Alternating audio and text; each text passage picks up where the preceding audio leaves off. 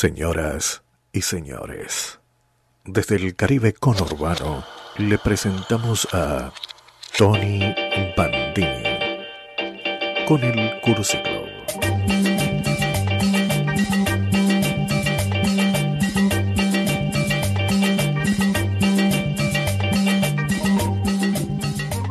Bienvenidos al Cursi Club en una nueva emisión en vivo aquí en el Caribe conurbano donde como siempre decimos las temperaturas son calientes y húmedas.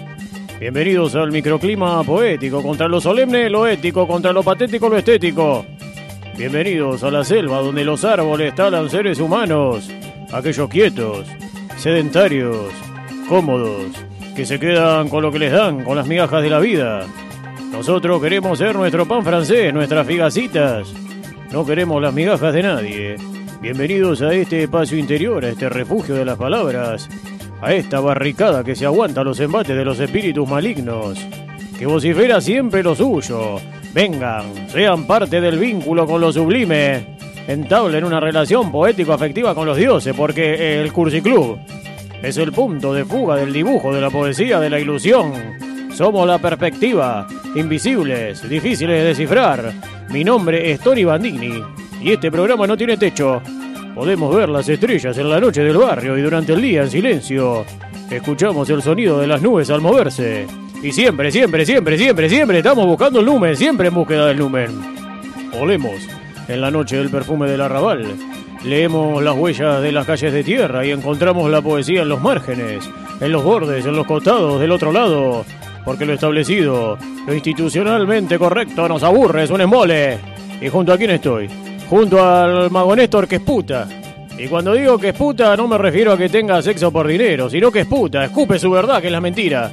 Expele, y cuando digo que expele, no me refiero a que sea un exjugador brasilero que haya debutado con un pibe, sino que expele, emana su realidad, que es la ilusión. Expectora, la magia vectora de la poesía protectora con ustedes, el mago Néstor. Good night, Tony, good night. Vengan, súmense a este paseo mental poético porque en el Cursiclub somos esa niña que juega en una zanja con un barquito de papel, soñando que navega por los anchos mares. Nuestro mundo es infinito e incalculable. Somos el terror de los estadistas, de los economistas, de los políticos, porque nunca los vamos a dejar entrar a nuestro mundo. Nuestra imaginación se guarda derecho de admisión, Néstor. Porque acariciamos a las bestias, rasgamos el sol por las mañanas con bolsones repletos de confianza, espinas, banderas, alfanjes, a veces bonanzas Agradecemos el despetar eh, mirando las estrellas sobre madrigales con espigas. Aplanamos las cuestas y los baches de las calles bucólicas. Dejamos listo el espacio para que albaniles, changarines, carpinteros y torneros hagan las armaduras edilicias de las nuevas casas de la lira. Llegamos por todos los caminos a lo impenetrable, a lo que sirve de nada. Poesía culpable quizá de lo que existe. Cuánta palabra en cada cosa. Exceso de retórica hasta en la última hormiga colmo de facundia en los tachos de basura que nos bañan de inmundicia poética. Anochece y un olor a pieles fritas confunde a los estómagos. Los pájaros fúnebres empiezan a cantar y la luna finge un enjambre de peces plateados alrededor de un cuerpo muerto que para muchos, Néstor, no sirve de nada, que para pocos es el combustible para seguir viviendo, que para muchos Néstor no sirve de nada, que para pocos es el combustible para seguir viviendo, que para nosotros es simplemente un programa de radio. Esto es el Cursi Club. Por Radio Exa y Estudio en Una. El Cursi Club, el Cursi Club, el Cursi Club, el Cursi Club. Y esto es Embajada Boliviana, Embajada Boliviana. No tengo nada, no tengo nada, no tengo nada, no tengo nada, no tengo nada, no tengo nada, no tengo nada. No tengo nada.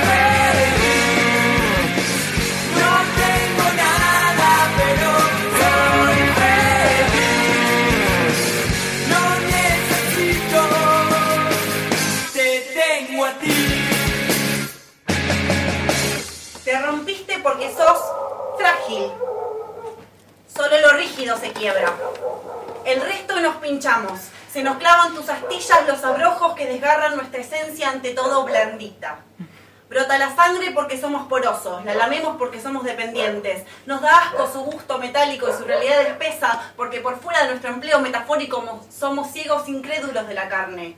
Lloramos aullando y gritamos porque no conocemos noción ni uso de la palabra. Señalar, siempre ante todo señalar porque lo propio no se toca, no se cose, no se pega. Lo roto lo rompieron, se rompió, fuiste vos, me rompiste, me mataron. Ahora junten mis partes como colillas y papel picado en la arena.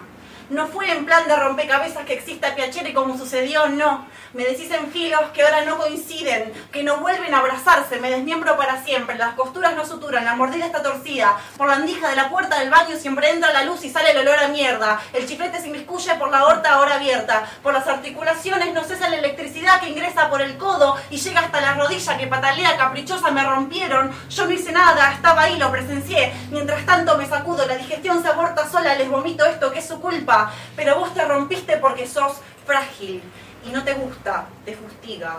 No te juzgo, pero admití que es más fácil creer que fue así. No tengas vergüenza porque frágiles y rotos estamos todos. Lo que importa es hacerse cargo. Estás en un pedestal. Esto es el Cursi Club por Radio Estudio Luna. Estás en un pedestal. ¿Quién te bajara de un ondazo? Si vos fueras Elvis Presley, yo sería un sanguchito. Y si vos fueras Skrillex, yo sería uno de tus aritos.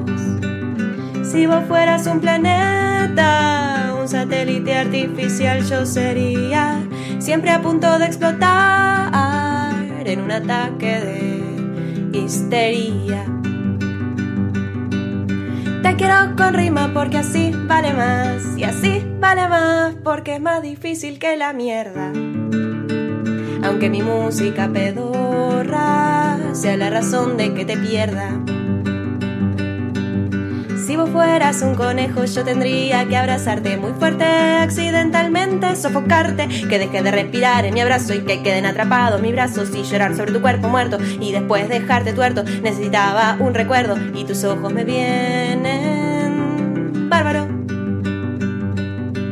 Llorar hasta deshidratarme y cuando yo esté por morirme, arrastrarme lejos de tu cuerpo en putrefacción y esperar la descomposición.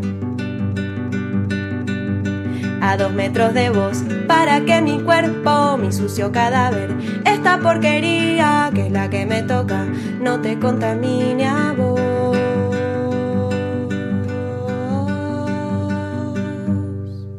Nada de lo que puede lastimarte se te enfrenta a simple vista. Un veneno, una araña, la más ínfima de las cepas bacterianas o el tercer aviso de ejecución de la hipoteca de tu departamento. Nada de eso puede tocarse. Ni los banqueros, ni los gobiernos, ni los infiernos. Te despedirá un telegrama. Te matará el cortocircuito de una lámpara. No podrás saber de antemano si la leche está agria o la carne rancia, ni quién empuñará la daga que se clavará en tu espalda. Por eso podés jugar sin miedo. Podés comer sin asco. Entrá y salí de donde quieras, cuando quieras y como quieras. Porque no es posible que la fatalidad se te acerque ni un milímetro de más, ni una fracción de segundos antes del instante sagrado de tu muerte.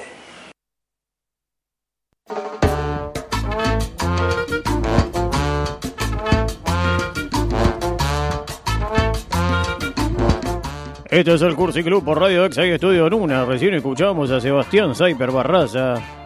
También escuchamos al principio el poema de Virginia Duerto. Y después a Didi Lionelli, Didi Lionelli, Didi Lionelli.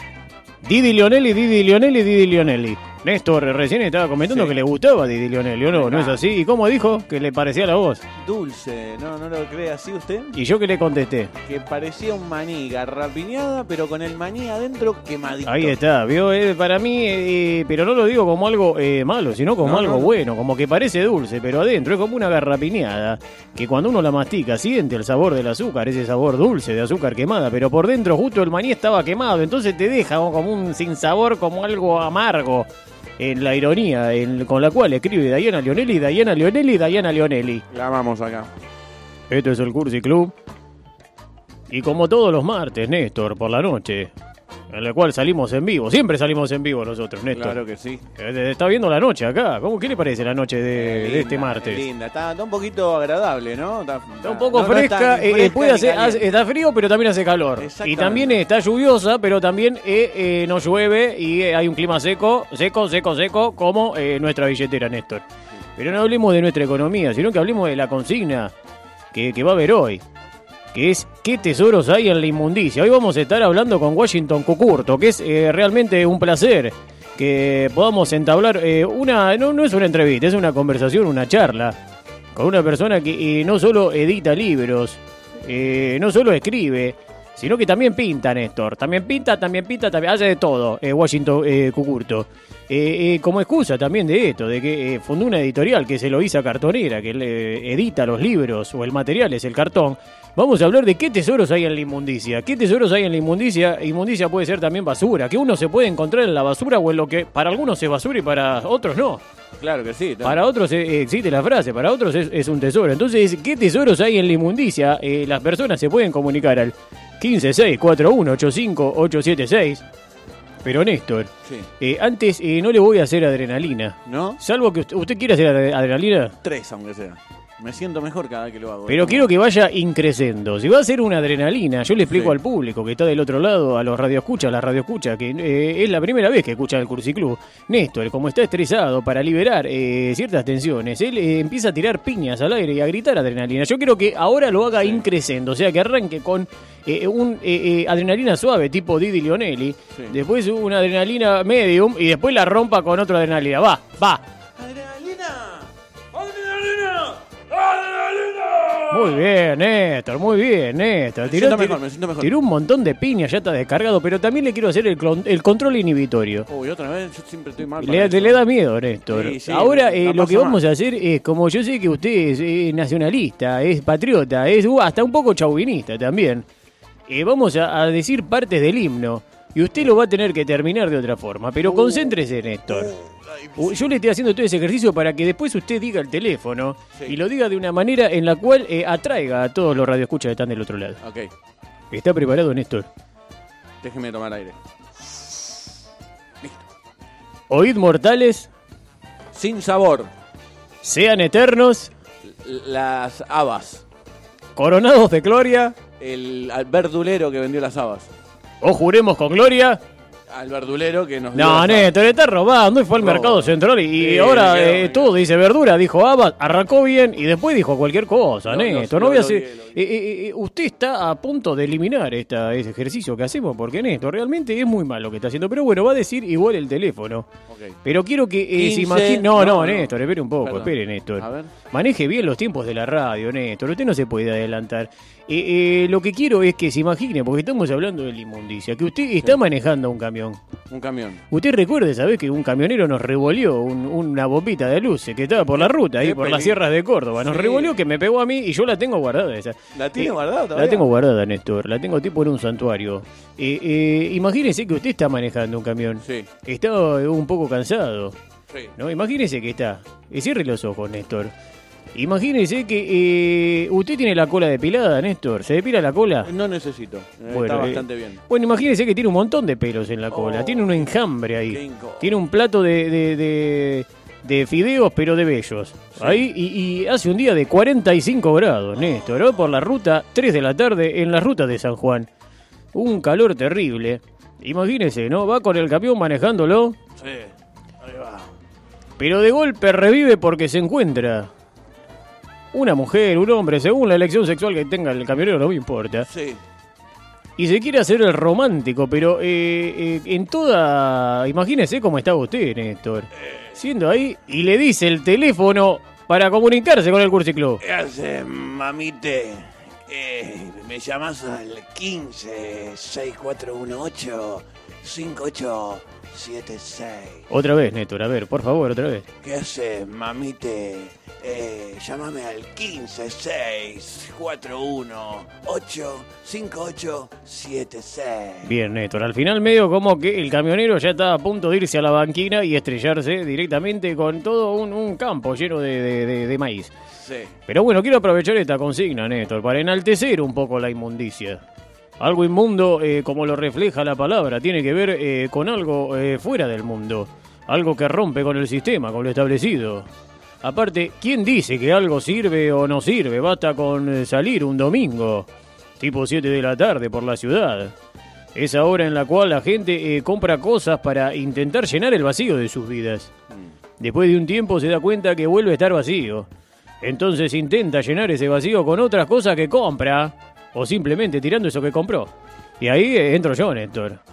Van a poder ver cómo los tachos de basura son rodeados por muebles, mesas, sillas, ropa, libros, revistas, discos, artículos varios, que a veces para otras personas son un tesoro. He encontrado hasta poesías, Néstor. ¿Cómo poesía? Usted nunca encontró un papel con una poesía en la calle. Eh, ¿Sabe que sí? En Y- una carta escrito. Y hasta pegadas en la pared. En un momento, eh, la gente de, au- de autores de La Matanza, los escritores de La Matanza, eh, eh, pegaban eh, poesías en las calles. También, bueno, grafitis con acción poética y otros movi- Pero yo siempre fui un gran revolvedor de la basura, Néstor. Bien. Hubo una época en la cual vivía eh, prestado. Vivía de prestado en un monoambiente en el barrio de Eleven. Yo. ¿Conoce Eleven? Eh, no me suena, Eleven. Yo le digo así, Eleven. Eleven. Le digo, sí. No me suena. ¿Dónde es? ¿Hun- ¿Hungría? Y, ¿Dónde? no, cerca de Balvanera. ¿Cómo Valva? De Balvanera, Eleven. Eleven. Y me gustaba agarrar mi bicicleta oxidada y recorrer los 100 barrios porteños en búsqueda de preseas de segunda mano. Me he encontrado con varios tesoros en esos recorridos, pero uno fue especial. Algo mágico, que cuando lo encontré cambió mi vida para siempre, Néstor. ¿Qué fue, Tony? ¿Qué fue? Bueno, espere, Néstor, ahora le voy a contar, ¿no? Me- No, si no, te- ya termina la anécdota, hay que tirar el programa. Entiendo que muchas personas que estén escuchando del otro lado no van a creerme, pero eh, no es mi problema, Néstor. Usted sabe que en este programa de radio se apuesta a lo increíble. Se iza la bandera del asombroso, de lo fantástico, de lo extraordinario. Así que aquellas personas que no se abren a estos fuertes vientos de lo inesperado pueden eh, poner otra radio. Así no. No sé, ¿qué otra radio pueden poner, Néstor? No, ni idea, no escuché. Radio nada. Mitre. Oh, es- Bueno, en Radio Mitre también cuentan cosas con- ilusorias. fantasiosas. La cuestión, Néstor, es que eh, una de esas tardes en las que recorría las calles porteñas, me encontré con algo que iba a cambiar mi vida y la de los demás. Escondida entre bolsas, papeles de diarios, botellas vacías, ropa sucia, había una radio.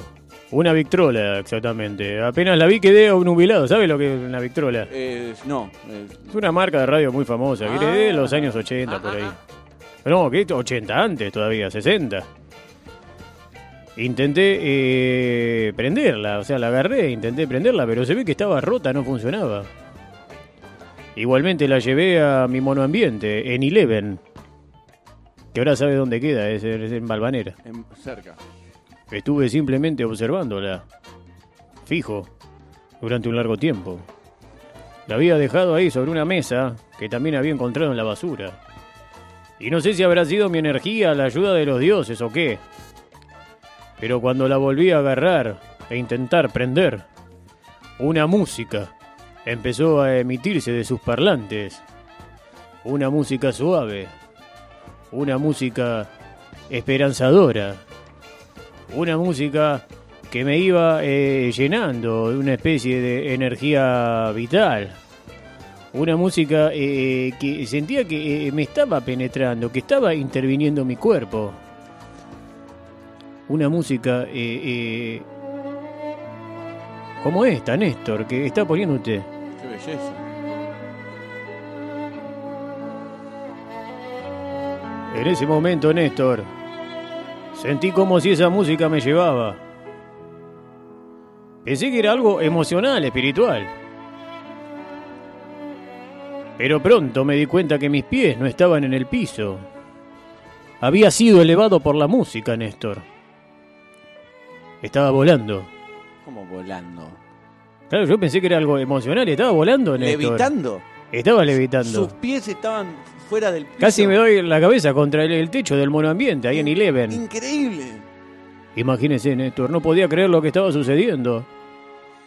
Esa vitrola mágica me había hecho levitar. En un principio me asusté, pero cuando pude dominar las artes del vuelo, me lancé en un viaje extraordinario que duró eh, un largo tiempo hasta que la vitrola mágica ya dejó de emitir sonido. Muy bien, Néstor, ¿cómo subí? Qué grande, Néstor, está rápido, ¿eh? Tuve que volver a, a la rutina normal, a la rutina en dos patas, Néstor. Qué aburrido. Qué aburrida es la rutina en dos patas, ¿no, Néstor? Sí. Fue un momento único, Néstor, poder observar desde arriba al mundo. No sabe lo hermoso que es. Intenté volver a hacer andar a la vitrola mágica, pero eh, nunca más emitió sonido alguno. La tengo siempre a la vista, donde vaya. La llevo si me mudo de algún lugar. Vio que yo viajo mucho, yo me la llevo. Sí. Ahora que estoy acá en, en- en Las Canitas, en la casilla que me armé ahí en la estación de Ingeniero Brian. La tenía arriba de la mesa que había sacado de la basura. Siempre me quedo mirándola. Y hacía mucho tiempo que no la agarraba, pero me pareció importante traerla acá a la radio, Néstor. Pues la trajo, la, la puedo ver, Tony. Y está acá, A ver. para que usted la vea. Ah, pero es grandota, de, de madera. Por más de que no eh, haya vuelto a funcionar, eh, puede mirar lo linda que es. Mire, Muy Néstor. bonita, mire, ¿no? la, mire. Está muy bonita. Agárrela, Néstor, agárrela. Bueno, la si puedo quiere. agarrar, sí, gracias. Bueno, devuélvamela, Néstor. Devuélvamela Bueno, porque. eh, ¿Cuánto está tiempo bien. la quiere tener? Ya con dos segundos está bien. Porque yo lo conozco usted. Está caño usted, ¿eh? Voy a intentar, eh, démela porque voy a intentar prenderla eh, de nuevo, pero quédese tranquilo que no va a andar, no, no creo que ande. A ver, deja. Ahí va, me parece. ¿eh? No, no. Está, está haciendo unas chispazos, Tony. A ver, Tony. Néstor. La música, Néstor. Está funcionando la vitrola mágica, Néstor. Pero qué lindo. Néstor, Qué bien que suena. mis pies se están despegando del suelo. Tony, Tony. Néstor, Pero qué le... estoy volando, Néstor. Tony, está volando. Néstor. Tony, venga para acá. Te- Tony. Venga, Tony. No se vaya.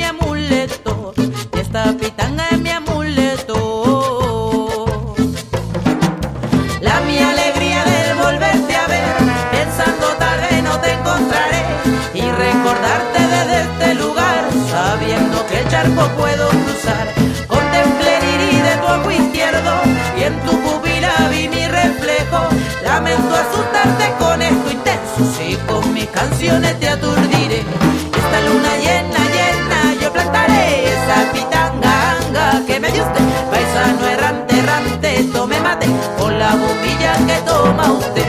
Y esta luna llena, llena, y plantaré esa pitanga que me dio usted. Paisano errante, errante, tome mate con la bombilla que toma usted.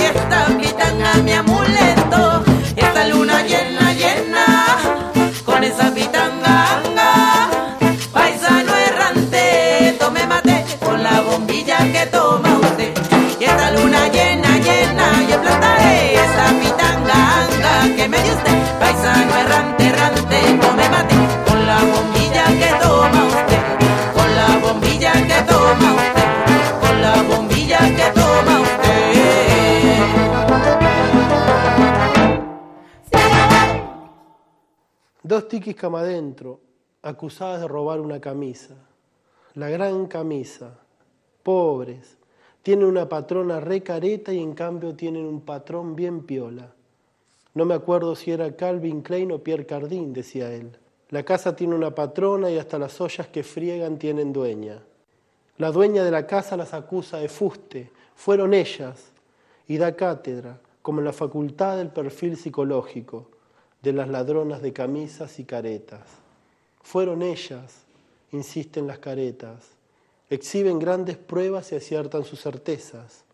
¿Cuáles pruebas? ¿Qué certezas? Las sábanas todos los días mal planchadas, las cucharas con burbujas de detergente, las rayas en la funda de la almohada. Suficiente. Caretas amigos de la familia piden la expulsión sin remuneración.